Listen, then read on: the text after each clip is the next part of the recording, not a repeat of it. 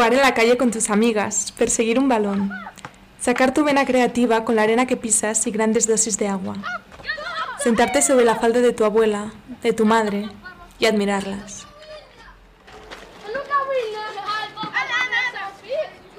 Escalar la construcción más elevada del parque, correr hasta no sentir las piernas, tragar agua como si no hubiera un mañana, secarte la boca con tu camiseta favorita, reencontrarte con tus amigas.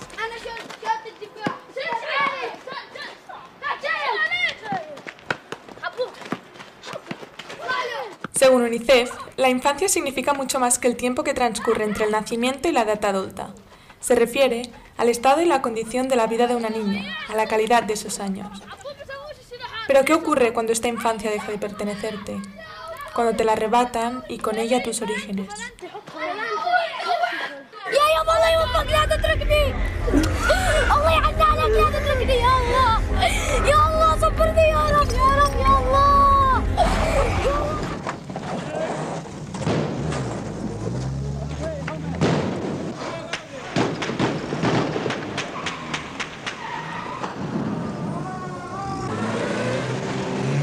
Unas 10.000 niñas libanesas fueron adoptadas durante la guerra civil del país. La ONG Badel Alternative nació para atender a aquellas personas que fueron adoptadas legalmente durante el conflicto que asoló al Líbano entre 1975 y 1990. Su misión es ayudarlas a reconectar con sus orígenes y rastrear a sus familias biológicas. Bienvenidas a Zaura, yo soy Andrea López Tomás desde Beirut.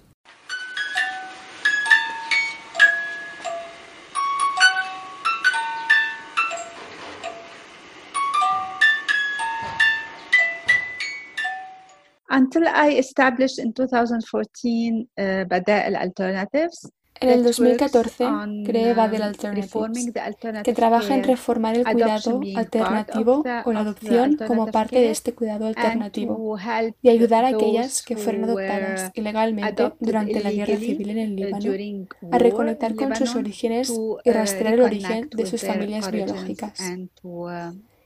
Y esto llevó al establecimiento de una base de datos de alrededor de 3.500 individuos que fueron adoptados en el Líbano por parte de familias extranjeras y que ahora están buscando sus orígenes. Así es como empezamos a analizar las formas y los procesos de adopción que se corresponden con la adopción ilegal de una forma muy directa y obvia.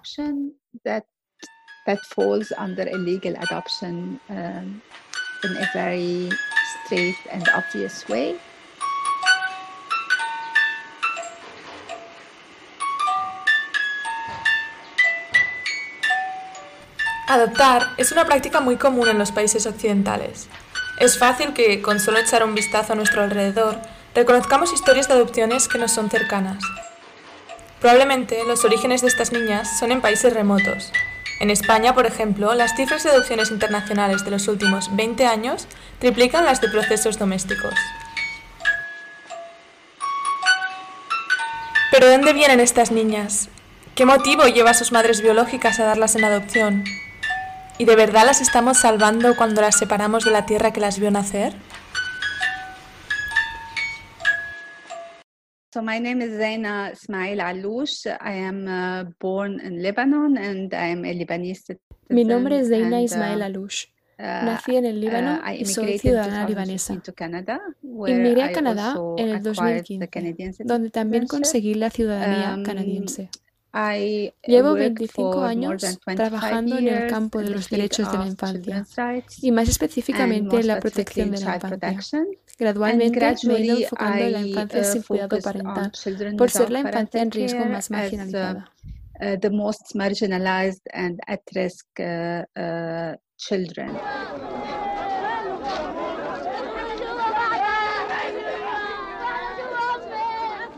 Zaina Luche es la cofundadora de la ONG libanesa Badel Alternatives. Más allá de su trabajo para reconectar familias biológicas e hijas adoptivas, han dedicado sus esfuerzos a evitar hasta el último momento el abandono, así entre comillas, de las niñas en centros de cuidado alternativos. En la actualidad, en el Líbano, 28.000 niñas son colocadas en servicios de cuidado alternativo, mientras que estudios recientes han demostrado que solo 4.000 niñas realmente necesitaban estos servicios. Pero ¿por qué estas madres e hijas terminan separadas? Uh, before coming to Canada, I was searching uh, uh, about how different antes de venir a Canadá, estuve investigando sobre las diferentes formas en que esta práctica se llevaba a cabo, como se hizo durante la guerra civil en el Líbano y pasó alrededor del mundo. Uh, uh, como ya has comentado, estaba presente durante la dictadura en España, pero también se practicó en Colombia, especialmente contra las comunidades de indígenas, en China, por la política del hijo único, en Vietnam, durante la Primera y la Segunda Guerra Mundial. empecé a darme eh, cuenta de que había una conexión entre esta práctica y las guerras, pero también los desastres naturales. Todas conocemos el escándalo ocurrido en Haití, cuando una uh, organización francesa de base eclesiástica fue condenada por el traslado ilegal de niñas para fines de adopción y tráfico de menores. Uh, organization from France was convicted for illegal transfer of children for, for adoption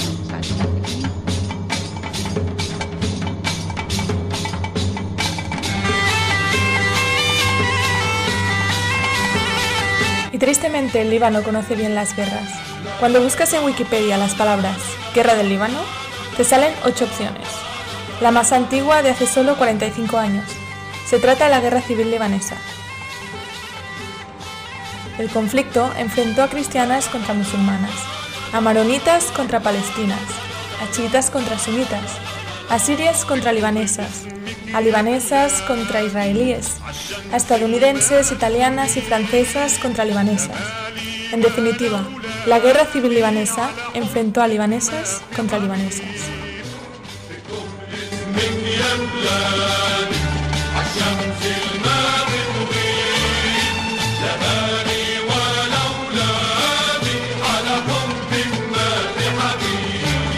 Durante 15 años cayeron las bombas sobre el Líbano.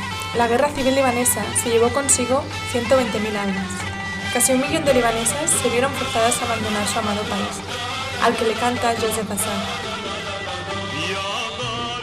Con letras de Elish Wedi, le dice, Vecto escribo tu nombre, país mío.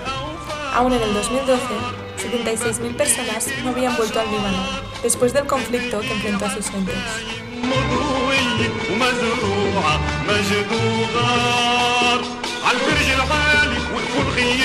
Con la guerra viene el caos, el descontrol, la inhumanidad.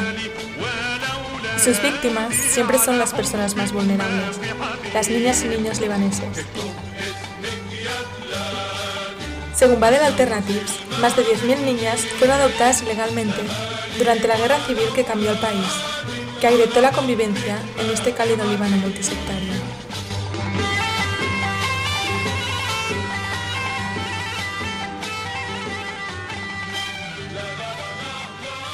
Uh, during Time War, it was a combination of durante la guerra fue una combinación de embarazos no deseados o no uh, planificados, pero también de pobreza. Había muchas agencias que iban identificando a las familias en riesgo y llamando a sus puertas para proponerles que salvaran a su bebé y que su hija mantendría el contacto con la familia biológica. Pero eso nunca ocurría. Así que ahora, cuando los adultos empiezan a buscar a sus familias biológicas, piden que las madres biológicas que perdieron a sus hijas en adopción se pronuncien y empiecen a buscar también, porque harán el proceso más fácil. Uh, Durante los últimos cinco años, solo ha habido cuatro madres que han aceptado compartir sus historias y confesar que estaban buscando a sus bebés to share their stories and say that they were searching because also of the taboo, of the stigma. Mujeres asustadas, mujeres pobres, mujeres sin ganas de vivir, mujeres jóvenes, mujeres con demasiadas hijas, mujeres solteras, mujeres sin su propia tutela, mujeres desesperadas. En definitiva, mujeres bajo las bombas. Uh, in our research and analysis in Lebanon, most of the time we found out that the story of the biological En nuestras investigaciones y análisis en el Líbano, hemos descubierto que la mayoría de las veces la historia de la madre biológica es mucho más difícil que la de la hija adoptada, así que es uh, complicado. Muchas veces estas son uh, mujeres que se encuentran con una hija no deseada o una hija no planificada, o incluso a solas con esa niña y junto con el embarazo y van a buscar apoyo y se les convence para que den su hija en adopción. Estas niñas un día dejan de ser niñas. Se hacen preguntas, como todas se cuestionan sus orígenes, cuál es su historia. ¿Por qué nacieron en ese país bañado por el Mediterráneo que apenas conocen? ¿Por qué sus padres fueron hasta ese pequeño estado en guerra para buscarlas? ¿Por qué ese país las entregó sin oponer resistencia? ¿Por qué cruzaron fronteras sin apenas saber lo que eran? Now we're seeing that many of Ahora estamos viendo como muchas personas que fueron adoptadas en el Líbano están volviendo para buscar sus orígenes. No volvieron cuando tenían 16, 18 o 19 años, sino cuando tienen 30, 35 o 40. Y ya pueden hacer el viaje porque es caro y tampoco están bajo el techo de su familia adoptiva. Y vuelven porque necesitan saber. Hay algunas estadísticas internas internacionales que hablan del fracaso del 60% de las uh, historias de adopción en el mundo. Muchas de las niñas son reinstitucionalizadas, es decir, abandonadas tras la um, adopción o se les deja en un hogar juvenil. Así que el impacto de estas prácticas en la formación de la identidad no es fácil y está creando um, problemas. Volver y empezar a buscar. Tres o cuatro décadas después de su nacimiento en el Líbano, Apenas saben por dónde iniciar la búsqueda. ¿A quién acudir? ¿Qué pistas rastrear? ¿Hay algún tipo de guía para personas adoptadas en busca de sus orígenes? So, uh, actually, this is a phenomenon happening with all those who were adopted intercountry. En realidad, este es un fenómeno que le ocurre a quienes han sido adoptadas entre países. En algún momento de su vida vuelven a buscar. El uh, problema en el aunque me he dado uh, que es el mismo en todo el mundo, es que todos los documentos relativos a adopción han sido falsificados. El pasaporte es falsificado y todo está hecho de una uh, manera que no se puede rastrear el origen de la madre biológica y por ello también muchas familias prefieren la adopción entre países, porque así es como consiguen que su hija no sea capaz de rastrear a la madre biológica. En términos de propiedad, creen a su hija para sí mismas.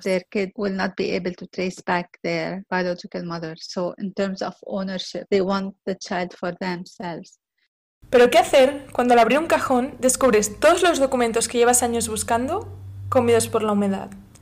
En el Líbano más bien estarían podridos por la corrupción.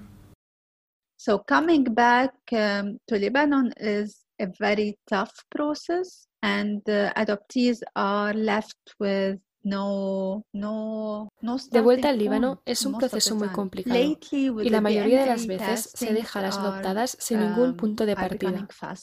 Últimamente con los test del ADN todo va más rápido porque puede ser que la persona adoptada tenga la suerte de encontrar a un familiar de tercer o cuarto nivel y rastrear a su madre en el árbol genealógico y reconectar con la madre biológica, a veces incluso hasta con el padre biológico. Um, Pero el problema es que el 90% de las veces todos los documentos están uh, falsificados. Tuvimos un caso judicial contra un hospital uh, que no permitía a la persona adoptada acceder a sus informes. Uh, Así que denunciamos y ganamos el caso. Pero finalmente, cuando abrimos el informe, nos dimos cuenta que toda la información estaba falsificada igualmente. Así que el derecho a saber, el derecho a acceder a la información no está uh, garantizado y no es fácil conseguirlo. Por eso la adopción uh, dentro de la misma comunidad es la mejor solución, um, ya que así la conexión con la madre biológica se hace de forma más fácil is made easier.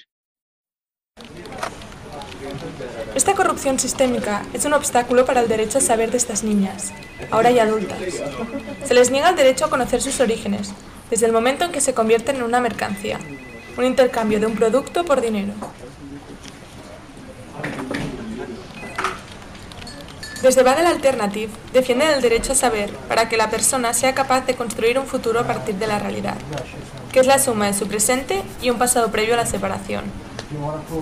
Pero cuando hay dinero de por medio, el bienestar de estas niñas parece ser la última de sus preocupaciones. En el Líbano y en el mundo entero, la corrupción lo ensucia todo. Um, talking about corruption in Lebanon, Uh,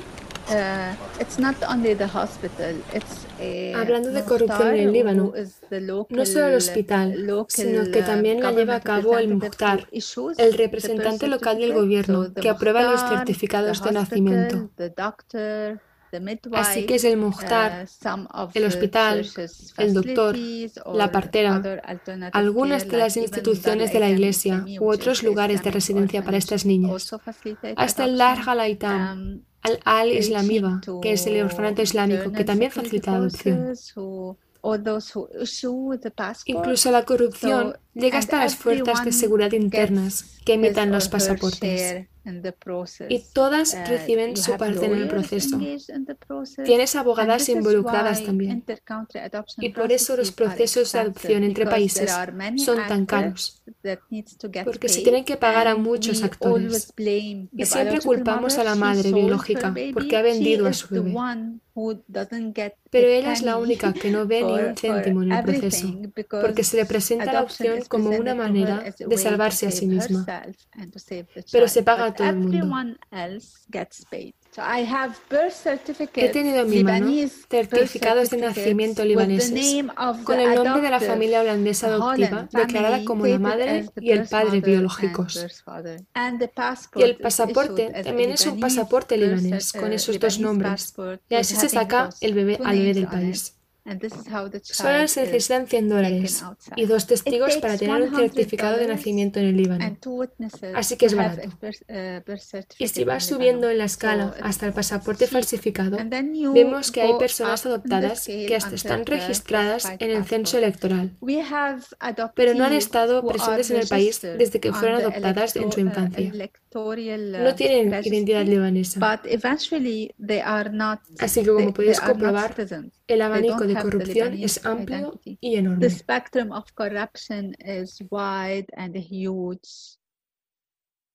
Con tantos actores involucrados en el proceso, rastrear sus orígenes se hace más complejo. Buscarlos en un país en guerra es agotador. Y la pregunta que muchos se repiten es, entonces, ¿por qué el Líbano? In my documentation on the Lebanese cases, all of those um, Durante mi documentación para los casos libaneses, todas aquellas que fueron adoptadas del Líbano fueron adoptadas por familias involucradas de una forma u otra en procesos ilegales. Pero nunca oirás que una de las tres familias adoptivas lo reconozcan, porque probablemente han iniciado procesos de adopción en sus países, pero no han sido aceptadas. Así que utilizan la vía rápida, que es la adopción entre países. Las agencias de adopción garantizan la vía rápida y muchas veces las agencias de adopción no son de allí.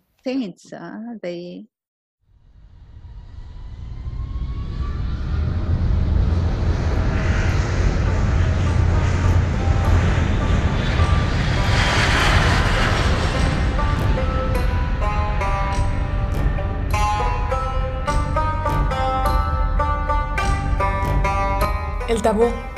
El tabú es la base ideológica que sustenta todos estos engaños, estas ilegalidades, esta complicidad silenciosa.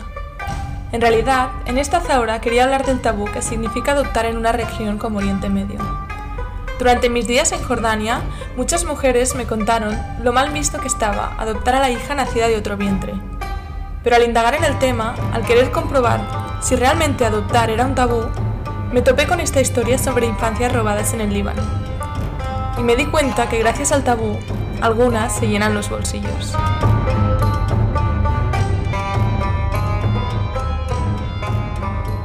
To be honest, domestic adoption in Lebanon and in other Sinceramente, uh, la adopción doméstica en el Líbano y en otros países árabes está ocurriendo, pero como no hay un marco legal, todo está pasando de manera encubierta e implica muchas transacciones monetarias.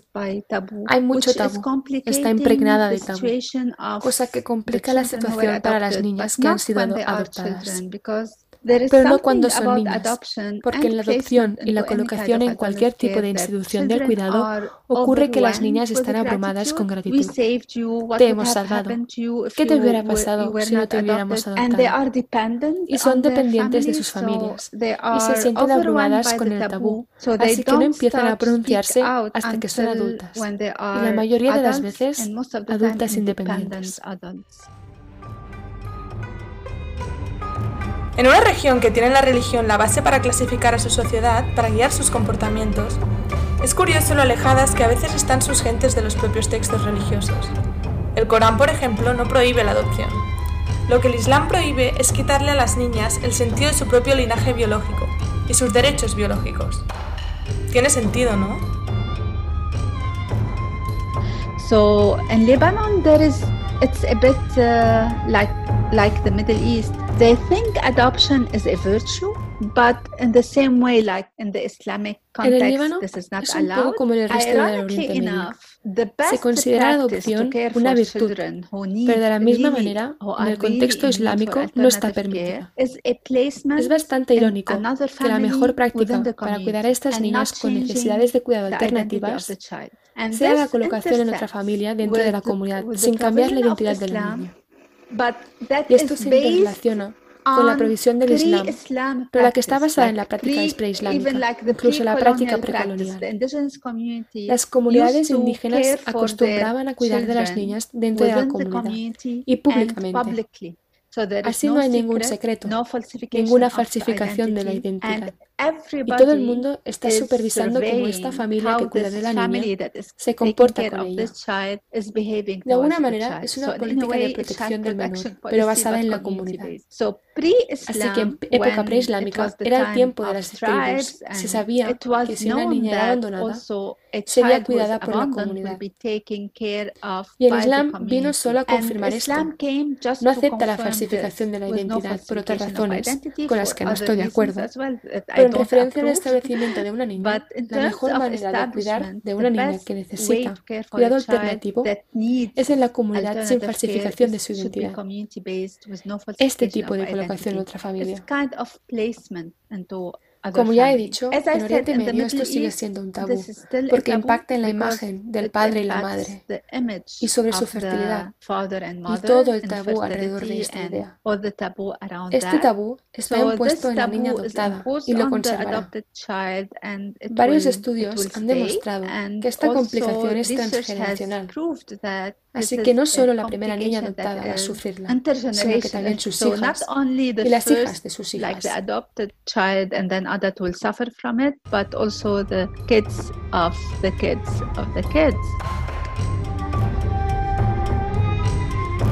Pero en países como el Líbano el tabú es más fuerte. La idea de una hija como el fruto de tu vientre pesa más, mientras centenares de niñas están solas, víctimas de las guerras y sus desplazamientos forzosos. ¿Pero realmente es algo cultural?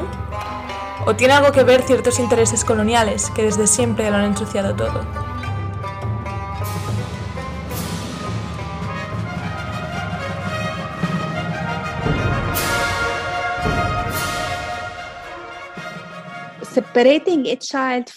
Separar a una niña de la comunidad familiar era un arma de guerra intencional contra las comunidades indígenas. Arrebatas a la niña, deconstruyes las comunidades y luego esta niña es asimilada en la cultura europea. Así que la idea de la separación y la colocación en instituciones de cuidado nunca, nunca, nunca fue algo para salvar a la niña, sino más bien para desmontar las comunidades. Y esto es lo que me llevó durante mi proyecto de investigación a fijarme entre las distintas prácticas en varios países y cómo finalmente se relacionan con las prácticas coloniales. En nuestra región, las primeras instituciones de cuidado como residentes para la infancia fueron introducidas por el mandato francés en el Líbano, en Siria, en Argelia, La práctica de la adopción entre países empezó porque se necesitaba una institución en el país con una conexión con una institución en el país de acogida.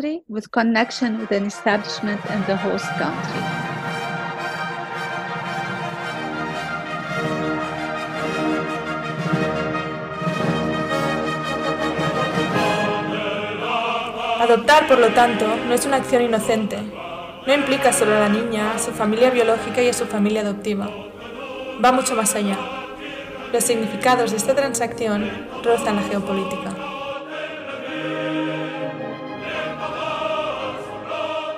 Yeah, and then adoption was promoted by mainly countries in the north because, like, this is how it happens. La adopción fue promovida principalmente por países en el norte. Y así es como ocurre. Niñas del sur global o venidas de la pobreza, la mayoría de las veces, uh, son adoptadas en países del norte. O como mínimo hay este componente de clase. La mayor parte del tiempo son familias no ricas, pero con recursos. No son familias pobres, ya que las familias pobres no adoptan. Muchas veces no cualifican para la adopción o no pueden cubrir los gastos, ya que el proceso implica mucho dinero. Lo vemos como una forma de establecer familias, porque una familia libre se siente con el derecho, entre comillas, de tener una niña. Pero la realidad es que tener una hija no es nunca un derecho, es un deseo. ¿Quién puede satisfacer ese deseo? Aquellas que se lo pueden permitir o que están dispuestas a sacrificarlo todo para satisfacer ese deseo. En muchas ocasiones ocurre a expensas de la familia que tiene una hija, pero que se ve forzada a separarse de ella por la pobreza u otros tipos de violencia sistémica. Y en todo esto, ¿dónde están las organizaciones internacionales? ¿Quién salvaguarda el bienestar de estas niñas? Hay la Convención de la Haya, establecida en 1994, y es importante uh, consultarla. De alguna manera prohíbe la adopción entre países porque se interrelaciona con el tráfico de menores. Uh, y más tarde, en el 2015, UNICEF publicó un informe que decía algo parecido. Pese a que la adopción había sido algo promovido por las Naciones Unidas, ahora estarían revisando este discurso. Ese informe del 2015 remarca la importante interrelación entre la adopción entre países y el tráfico de menores y todas las transacciones que conllevan estos procesos. La pregunta es cómo puede ser que estos países del norte, que han ratificado uh, la Convención de la Haya y por lo tanto no permiten que sus niñas sean adoptadas por otros países, pero sí siguen permitiendo que niñas adoptadas en esos otros países sin ningún tipo de marco legal para procesar adopción entren a su país.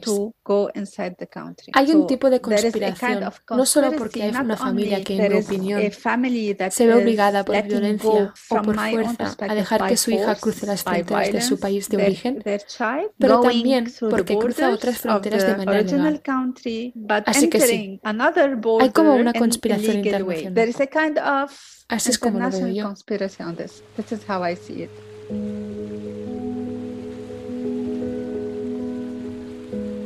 Voces como la de Zeina no son nada comunes, y discursos como el suyo aún menos.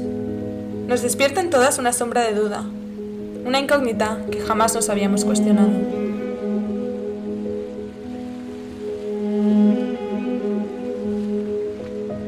Not even international organizations because it's still ni siquiera las agencias internacionales nos ayudan, porque es un tema muy controvertido y hay muchos partidos implicados, aunque tampoco es el caso del Líbano únicamente. Uh, otras organizaciones que trabajan en el mismo campo uh, en otras partes del mundo se enfrentan al mismo problema. Es la uh, causa menos desarrollada del mundo.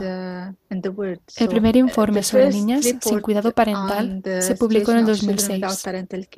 El primer informe oficial sobre la intersección de la adopción con el tráfico de niñas salió en el 2015. Es el tipo de activismo menos desarrollado.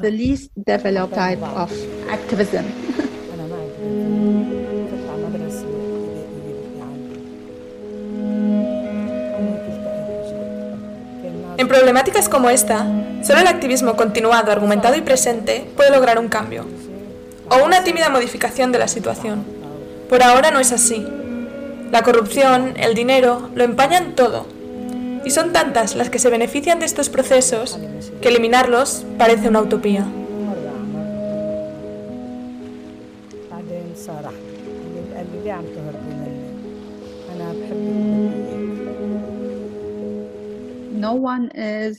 Nadie asume responsabilidad. No hay rendición de cuentas. Hemos producido y producido informes, páginas web, historias, entrevistas. Ninguna entidad gubernamental vino a preguntarme nunca nada. Ni una sola pregunta en todos estos años sobre el terreno. No les importa. Y a la vez visitas la página web de cualquier embajada. La embajada de los Países Bajos, la embajada suiza, la embajada española, la embajada de los Estados Unidos. y buscas en el apartado de adopción en el Líbano. y hay toda una lista de los documentos que necesitas. Aun sabiendo que estos documentos están falsificados, permiten al niño entrar en sus fronteras. Se necesitan dos para bailar un tango. Es el mismo concepto.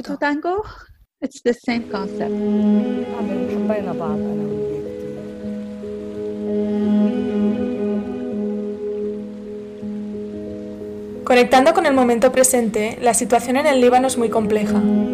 Acuciadas por la peor crisis económica desde la guerra civil, el 60% de la población libanesa vive bajo el umbral de la pobreza. La explosión en el puerto de Beirut, de la que hablamos en la Zaura 4, se ha llevado por delante media capital, y con ella los sueños y las aspiraciones de un pueblo resiliente por obligación.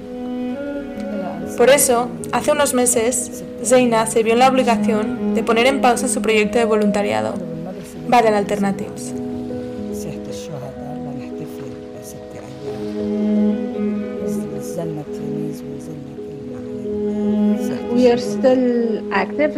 Seguimos activos en términos de defensa y activismo, pero las cosas se están complicando porque no podemos seguir trabajando como voluntarias. Todo el mundo está saturado con la crisis económica y los procesos de facilitación cuestan dinero. Por este tabú y por la controversia alrededor de las prácticas adoptivas, por estar muchos actores involucrados, no hemos conseguido fondos. Es tan simple como eso. No podemos funcionar.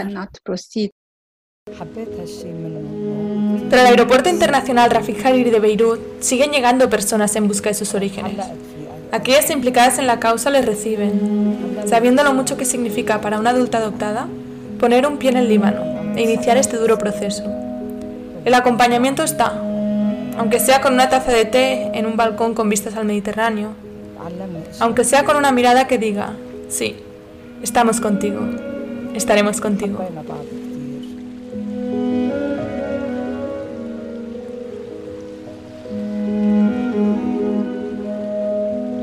La voz de Zeina se sigue oyendo. Badal Alternative es solo una de un puñado de organizaciones integradas por voluntarias que dedican su tiempo libre a resolver las preguntas vitales de esas que fueron niñas libanesas hace tres o cuatro décadas.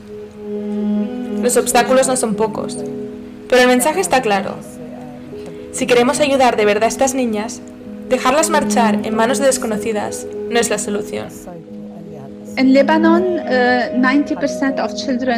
en el Líbano, el 90% de las niñas en instituciones de cuidado están ahí porque vienen de familias pobres, no porque no tengan padres. Y el coste de una niña en la adopción o en instituciones de cuidado alternativas es mucho, mucho mayor que el coste de una niña en casa. Si todos esos fondos realmente se invirtieran, si de verdad estamos salvando niñas, ¿por qué no los usamos para ayudar a la madre biológica a cuidar de su hija antes que promover la separación? Esta es la conclusión. Los fondos vienen de esos países que se están beneficiando de no solucionar el problema porque no quieren a los padres llamando a su puerta constantemente, pidiéndoles niñas para adoptar. No tienen niñas suficientes para todas las familias adoptivas del norte.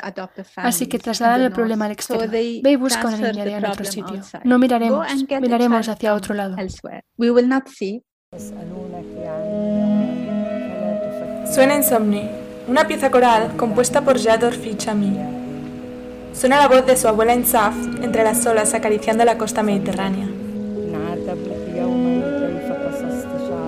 La infancia es ese lugar en nuestra memoria al que muchas volvemos para sentir el abrazo de nuestra madre, las olas de la abuela, los juegos con nuestras hermanas, los paseos con nuestro padre.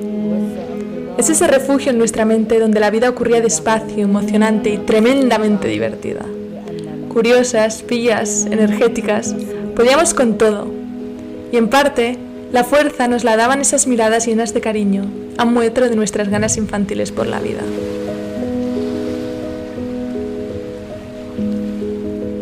Pero esa infancia conocida, con cajas repletas de instantáneas que dan constancia de ella, es un privilegio del que ser consciente.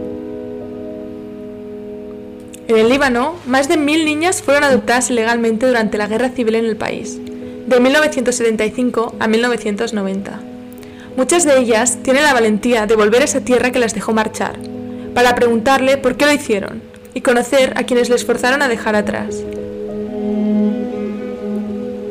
Ocurrió entonces y sigue ocurriendo ahora, pero harán falta años para conocer esas historias de desgarro, de confusión, de búsqueda perpetua de la identidad. Suerte que más dispuestas a escucharlas y a ponérnoslas de frente.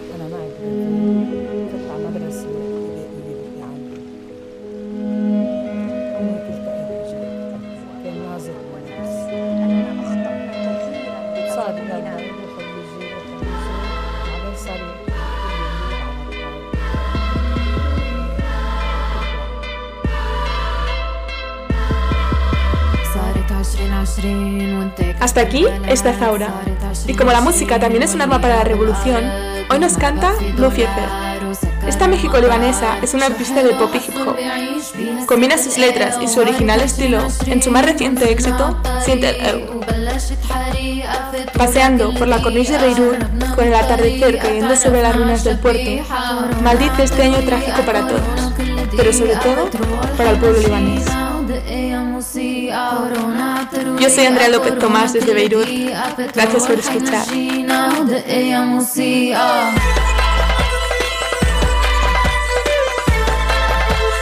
Y en Zaura también celebramos la Navidad, así que nos vemos en el 2021 con más voces de la revolución.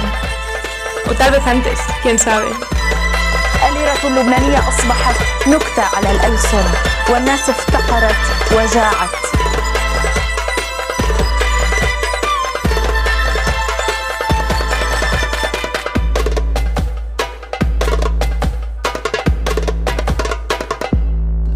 قادر ضل بأرض هي مقبرة للأحلام. صارت عشرين عشرين والوضع كتير تعتير. صارت عشرين عشرين والصنوبر أغلى شي وعالشمع عايشين وبالبنوك قاعدين. شو حلو حظه اللي بيعيش بيها السنة القاو صارت عشرين عشرين ودورت التيفي وطفيت التيفي ولك شو هالمسرحية؟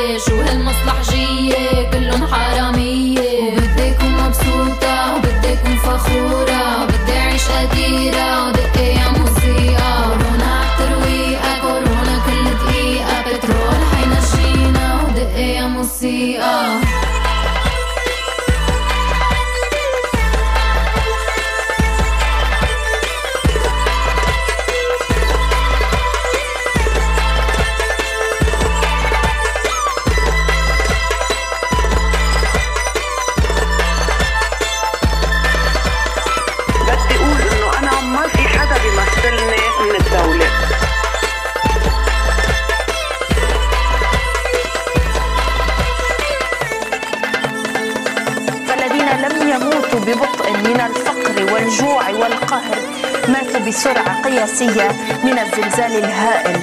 الذي ضرب